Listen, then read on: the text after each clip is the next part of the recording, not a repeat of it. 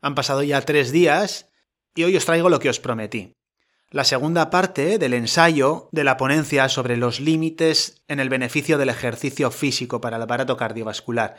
Nos quedaba pendiente hablar sobre la posibilidad de lesionarnos de forma crónica haciendo muchísimo ejercicio. Vamos a averiguarlo y después acabamos con las conclusiones de la totalidad del audioartículo.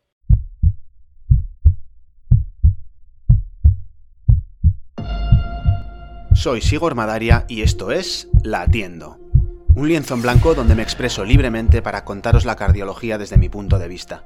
Una cardiología un tanto irreverente que cuestiona el status quo para adaptarse a las peculiaridades de cada paciente y sin perder de vista en todo momento que existen dos formas de vivir más. Vivir más años y estar más vivo.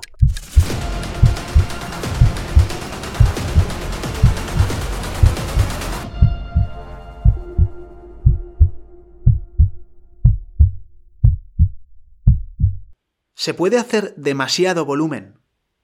Aquí merece la pena introducir dos términos o dos conceptos. Uno es the extreme exercise hypothesis o la hipótesis del ejercicio extremo y otro es excessive exercise, ejercicio excesivo. Los vamos a ver. Fijaos, cuando se compara a la población general con los deportistas de élite, lo que se ve es que los deportistas de élite se mueren, tanto por temas cardiovasculares como por cualquier causa, entre un 30 y un 50% menos. Hasta aquí nada sorprendente. Lo que pasa es que esta visión es un poquito parcial, ¿vale? Esto no refleja la totalidad de lo que pasa con el riesgo en los deportistas de élite y en la población general. Porque no sabemos si existe un punto intermedio en el que, por ejemplo, el riesgo podría ser menor, ¿vale? Y eso es lo que dice la teoría del Extreme Exercise Hypothesis, que existe un punto, en principio muy por encima del ejercicio que recomiendan las guías clínicas, a partir del cual se podría perder parte del beneficio que aporta el ejercicio físico regular. Y es que esto se ha visto en estudios epidemiológicos en repetidas ocasiones. Hay uno de ellos muy grande, son 660.000 sujetos, en los que se ve precisamente esta curva en J, es decir, eh, a partir de los 20, 40 METs hora semana, digamos que a medida que incrementamos el ejercicio ya no vemos más beneficio en la mortalidad, y por encima de los 75 METs hora semana, se produce un pequeño repunte en la mortalidad. ¿Qué pasa?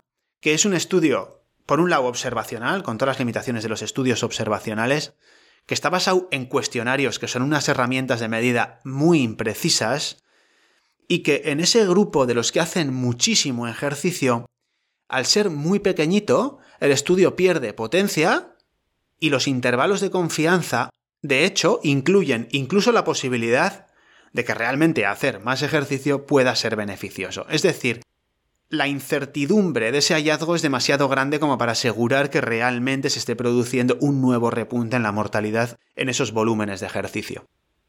De hecho, cuando se cogen los estudios, que también son epidemiológicos, pero que lo que hacen es utilizar acelerómetros o actígrafos, medidores de actividad, esta misma curva en J no se ve, se sigue viendo beneficio, ¿vale? Incluso con los volúmenes más grandes. Por lo tanto, de entrada aquí el mensaje tiene que ser, bajo mi punto de vista, mucha tranquilidad. Es decir, sabiendo que el problema fundamental es que la gente no hace ejercicio, con lo que sabemos no estamos en condiciones de tener que preocuparnos por hacer muchísimo ejercicio. ¿Vale? Pero bueno, esta pregunta está ahí, ¿no? ¿Existe la posibilidad de intoxicarse con el ejercicio físico? Razones parece que hay. Por lo menos para pensar que sí que existe algún punto a partir del cual se pierda este beneficio, y que no sabemos cuál es y que probablemente va a ser muy diferente para cada tipo de sujeto en función de la predisposición individual. Pero sí que se ha visto que la gente que hace mucho ejercicio desarrolla algunas patologías, por llamarles de alguna manera, en el aparato cardiovascular con mayor frecuencia que la población general, digamos, ¿vale? O que sus equivalentes no muy deportistas. La mejor conocida de todas ellas es la fibrilación auricular. La fibrilación auricular es una arritmia que se produce en las aurículas, es muy típica en la gente mayor, la gente hipertensa, la gente con insuficiencia cardíaca. Y curiosamente la fibrilación auricular tiene un comportamiento en J, con el ejercicio físico. Es decir, hacer ejercicio físico regular, como nos dicen las guías, disminuye las posibilidades de que desarrollemos fibrilación auricular. Pero con volúmenes muy grandes de ejercicio sí que se ve de forma muy reproducible, y esto lo vemos en la consulta, o sea, es evidente, hay gente que no tiene más factores de riesgo para tener fibrilación auricular, que lo único que ha hecho es mucho ejercicio a lo largo de su vida y que aparece con fibrilación auricular en la consulta. Esto pasa en los hombres, ¿eh? no en las mujeres. Eh, no sé muy bien por qué. Pero la curva en J existe y conocemos los mecanismos para que eso suceda. Uno de ellos es que la aurícula con el ejercicio se dilata. La aurícula con el ejercicio también se puede ir fibrosando, se puede ir cicatrizando, luego está la inflamación, estrés oxidativo, se producen cambios en el tono del sistema nervioso vegetativo, el vago. Bueno, una serie de cambios que lo que hacen es favorecer esta arritmia, es decir, sabemos por qué podría suceder.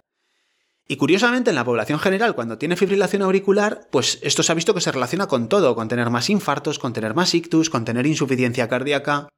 Entonces, bueno, podría ser una posible explicación para ese repunte. ¿Qué pasa? Que no sabemos si realmente la gente que tiene fibrilación auricular solamente por haber hecho mucho ejercicio y no tiene otros factores de riesgo realmente está predispuesta para ese tipo de problemas, infarto, ictus, insuficiencia cardíaca, que se ve en la población general, cuando tienen fibrilación auricular. Pero bueno, es una posible explicación, ¿vale? En cualquier caso, la fibrilación auricular es una enfermedad que se maneja bastante bien. Es decir, es muy frecuente, pero no es muy maligna. En el otro extremo, no sé si os acordáis de la fatiga cardíaca que hemos hablado antes, disfunción ventricular, más del ventrículo derecho que del ventrículo izquierdo, elevación de biomarcadores. Bueno, pues lo que se ve es que la gente que ha hecho mucho ejercicio tiene un corazón derecho distorsionado, dilatado, remodelado, hasta un punto en el que nos hace pensar en una patología que se llama enfermedad arritmogénica del ventrículo derecho. Y este fenómeno encaja muy bien la teoría de que la fatiga cardíaca aguda pueda ser un elemento tóxico. Cuando hacemos ejercicios físicos intensos durante mucho tiempo, ¿qué es lo que sucede? En reposo el ventrículo derecho y el ventrículo izquierdo, digamos que mueven el mismo volumen de sangre, y la arteria pulmonar tiene mucha menos presión que la circulación general. Entonces el ventrículo izquierdo tiene que hacer como más fuerza. Pero cuando hacemos ejercicio y multiplicamos el gasto cardíaco y los litros que bombeamos por minuto a 30 litros por minuto, por ejemplo, pues tanto el ventrículo derecho como el ventrículo izquierdo tienen que hacer ese esfuerzo y la circulación pulmonar no tiene la capacidad de las arterias del resto del cuerpo para dilatarse y recibir toda esa sangre. Entonces, la presión arterial pulmonar aumenta de forma desproporcionada con la intensidad del ejercicio en relación a la presión de la circulación general. Y el trabajo que tiene que hacer el ventrículo derecho es mucho mayor, y el ventrículo derecho es mucho más delgadito. Y esto hace pensar que la fatiga cardíaca aguda lo que está reflejando es ese esfuerzo del ventrículo derecho por haber hecho un ejercicio intenso, de mucha duración, etc. Y cuando estas fatigas cardíacas agudas se acumulan en el tiempo y no le damos al corazón el tiempo suficiente para recuperarse, con ejercicios, pues como por ejemplo el triatlón de larga distancia, que implica volúmenes de entrenamiento muy grandes, sesiones de ejercicio muy largas y bueno, un volumen vitalicio de ejercicio físico en definitiva muy grande, pues se puede llegar a lesionar el corazón derecho y producir arritmias, etc. Esto, a diferencia de la fibrilación auricular, es mucho menos frecuente, pero por otro lado, pues es bastante más maligno. Entonces, es otra posible explicación para un eventual repunte en la mortalidad. Siempre con las dudas de que exista. ¿Vale? Pero esto está ahí. Con el calcio coronario y la aterosclerosis coronaria pasa un poco lo mismo. O sea, recientemente, de forma muy reproducible en distintos estudios, se ve que los deportistas veteranos que han hecho mucho deporte, bici, correr, etc., tienen más placas de ateroma y tienen más calcio en las coronarias que los sujetos con su mismo perfil de riesgo, es decir, tensión, colesterol, azúcar, etc., pero que hacen el ejercicio físico regular que indican las guías clínicas. ¿Y por qué sucede esto? Pues bueno, no se sabe. Hay distintas posibles explicaciones. Algunas sí que están relacionadas con el hacer mucho ejercicio, como puede ser, por ejemplo, la elevación repetitiva de la hormona paratiroidea con cada sesión de ejercicio, el estrés mecánico del que hemos hablado antes al que se somete a las coronarias durante las sesiones de ejercicio físico, la pérdida del beneficio o la pérdida de un balance favorable entre la inflamación que se produce cuando nos ejercitamos y el efecto antiinflamatorio del ejercicio crónico. Puede llegar un momento en el que la inflamación sea demasiado frecuente y el efecto antiinflamatorio del ejercicio no pueda llegar a compensar ese exceso de inflamación que se produce por las sesiones de ejercicio. Pero luego también hay posibles explicaciones que no tienen que ver con el ejercicio y que pueden tener que ver con esa dieta que se ha llevado tradicionalmente, ¿no? Cargando los depósitos a base de pasta, pan y cosas así. Productos que se puedan tomar para mejorar el rendimiento, el estrés psicológico de la competición o del ejercicio. Bueno, lo cierto es que no se sabe, ¿vale? Pero podría ser. En cualquier caso, por un lado tienen unas arterias más grandes, más elásticas, pero por otro lado tienen unas arterias pues con más ateroma, con más calcio. Claro, ¿qué se ve? Que en los estudios epidemiológicos realmente este tipo de deportistas no tienen más eventos que sus equivalentes no tan deportistas. Con lo que no está claro que ese hallazgo en realidad confiera un mal pronóstico. Otra vez más, seguimos con las dudas con respecto a la toxicidad del ejercicio, por lo menos en lo relativo a la aterosclerosis coronaria que vemos en los deportistas que han hecho mucho ejercicio. Aparentemente eso a priori parece malo, pero luego no se relaciona con un peor pronóstico cuando lo evaluamos de forma aislada.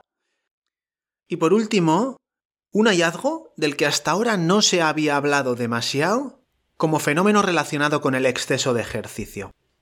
Lo voy a plantear con una pregunta. La raíz de aorta tiene un comportamiento similar al del resto de las cavidades cardíacas que se dilatan como consecuencia de la exposición crónica al deporte de un cierto volumen. Hay estudios para pensar que sí. En deportistas jóvenes de élite, la aorta parece un poquito más grande que la de sus equivalentes no deportistas, aproximadamente unos 3 milímetros. Esto no es tanto como para plantear dudas de diagnóstico diferencial con las aortas que están dilatadas por patología. ¿Vale? Es muy poquito y tampoco se sabe hasta qué punto no tiene que ver simplemente con que estos deportistas tienen un tamaño corporal también algo más grande que sus equivalentes no deportistas. Pero bueno, sí que parece que el deporte podría quizás dilatar un poco la aorta. ¿Qué pasa? Que esto coincide con que recientemente se ha descrito la tasa de dilataciones de aorta en deportistas pues ya de más de 50 años. Gente que ha hecho mucho deporte a lo largo de muchos años. Lo que se ve es que el 20% de ellos tienen aortas de más de 40 milímetros y el 25% tienen aortas más de dos desviaciones estándar mayores que las de sus equivalentes no deportistas. Con lo que de alguna manera estos datos sí que apoyan la idea de que el ejercicio físico acumulado a lo largo de una larga vida podría dilatar la aorta, hasta niveles que hoy consideramos patológicos. Yo la verdad es que estoy harto de encontrar aortas dilatadas en deportistas veteranos en la consulta y al principio me agobiaba un poco, pero ahora he visto que es tan frecuente que he tenido que aflojar un poquito el nivel de alerta. Y es que las muertes súbitas o los síndromes aórticos agudos, aunque no se mueran, en veteranos, fuera del contexto del tabaco, la hipertensión, es un poco como las meigas. O sea, sabemos que existen, pero porque lo cuenta la leyenda, no por otra cosa, ¿vale? Son anecdóticos los casos de aortas que se rompen en gente que no tiene hipertensión, que no fuma o que no tiene una condición genética que favorezca a la rotura de la aorta. Y es que al margen de la dilatación, también parece que la calidad de las paredes de esa aorta también es mejor en los deportistas. Por lo tanto, en este punto, y después de repasar los datos epidemiológicos y los hallazgos intermedios del impacto del ejercicio en determinadas patologías, con sus posibles mecanismos que explican estas patologías y que le dan sentido de alguna manera, yo creo que seguimos sin saber si realmente esto puede ser problemático de verdad. En cualquier caso, lo que sabemos seguro es que hay mucho margen y que depende mucho de la predisposición de cada sujeto. Es decir, no podemos dar un dato de a partir de cuándo el ejercicio físico se puede convertir en un problema. Entonces, ¿cuándo decimos que el ejercicio físico es excesivo? Esto, de alguna manera, sí que tiene una respuesta. El ejercicio excesivo se ha venido a definir, y os dejo una revisión en las notas del episodio para que podáis consultarlo, como una conducta deportiva que no se puede parar, incluso cuando uno sabe que está lesionándose por hacer ejercicio físico. El sujeto se ejercita incluso cuando está lesionado, y sin respetar los procesos de recuperación que podrían considerarse dentro de un programa de rehabilitación, por ejemplo. O el sujeto desarrolla síntomas como culpabilidad, ansiedad, irritabilidad, síntomas propios de un síndrome de abstinencia cuando deja de hacer ejercicio físico. Esto es lo que se ha definido como ejercicio excesivo o adicción al deporte, que es un ente bastante mal definido con motivaciones y síntomas comunes tanto de los trastornos de la conducta alimenticia como del trastorno por conductas adictivas, característicamente el trastorno por adicción al juego, pero también adicción a sustancias. Pero que en última instancia por lo que se caracteriza es por eso, ¿no? Por ejercitarse a pesar de saber que uno se está lesionando o por desarrollar síntomas típicos de abstinencia cuando no se ejercita. Por lo tanto, a modo de conclusión, ¿Existen límites para los beneficios del entrenamiento? A ver, yo creo que sí. Uno se puede intoxicar hasta con agua. Con el ejercicio generalmente el aparato locomotor nos va a proteger en forma de calambres, lesiones, rhabdomiolisis, o la fatiga nos protege, pero hay gente con alguna forma de predisposición cardiológica o que tiene una resistencia especial del aparato locomotor o que tienen la capacidad para burlar a su gobernador central y llegar a lesionarse. En lo que respecta a la intoxicación crónica, creo que las actitudes adictivas... A ver, y hay cuestionarios para saber si uno puede estar teniendo una conducta adictiva con el ejercicio. ¿eh? Lo que pasa que no están validados y están basados en constructos bastante teóricos. Pero bueno, las actitudes deportivas adictivas por definición son excesivas y constituyen un límite para lo que sería el ejercicio físico saludable. Y es que yo creo que estamos en condiciones de afirmar, nos podemos equivocar, pero todos los datos apuntan a que existen determinadas patologías cardiológicas que en la población general, por lo menos, no sabemos si en los deportistas, pero en la población general sí que están relacionados con un peor pronóstico. Y existen datos epidemiológicos en los que podría existir un límite del beneficio del ejercicio físico. Y en lo que respecta a la intoxicación aguda, por llamarlo de alguna manera, o al injury, a la posibilidad de daño orgánico, fuera de la alta competición o de la élite, las actitudes competitivas, es decir, cuando uno compite contra sí mismo o contra la masa, esas actitudes competitivas la verdad es que pierden todo el sentido. O sea, uno no lucharía o huiría consigo mismo. Uno no lucharía contra la masa. Por lo mismo, yo creo que esas actitudes competitivas cuando no están destinadas al alto rendimiento pierden un poco el sentido.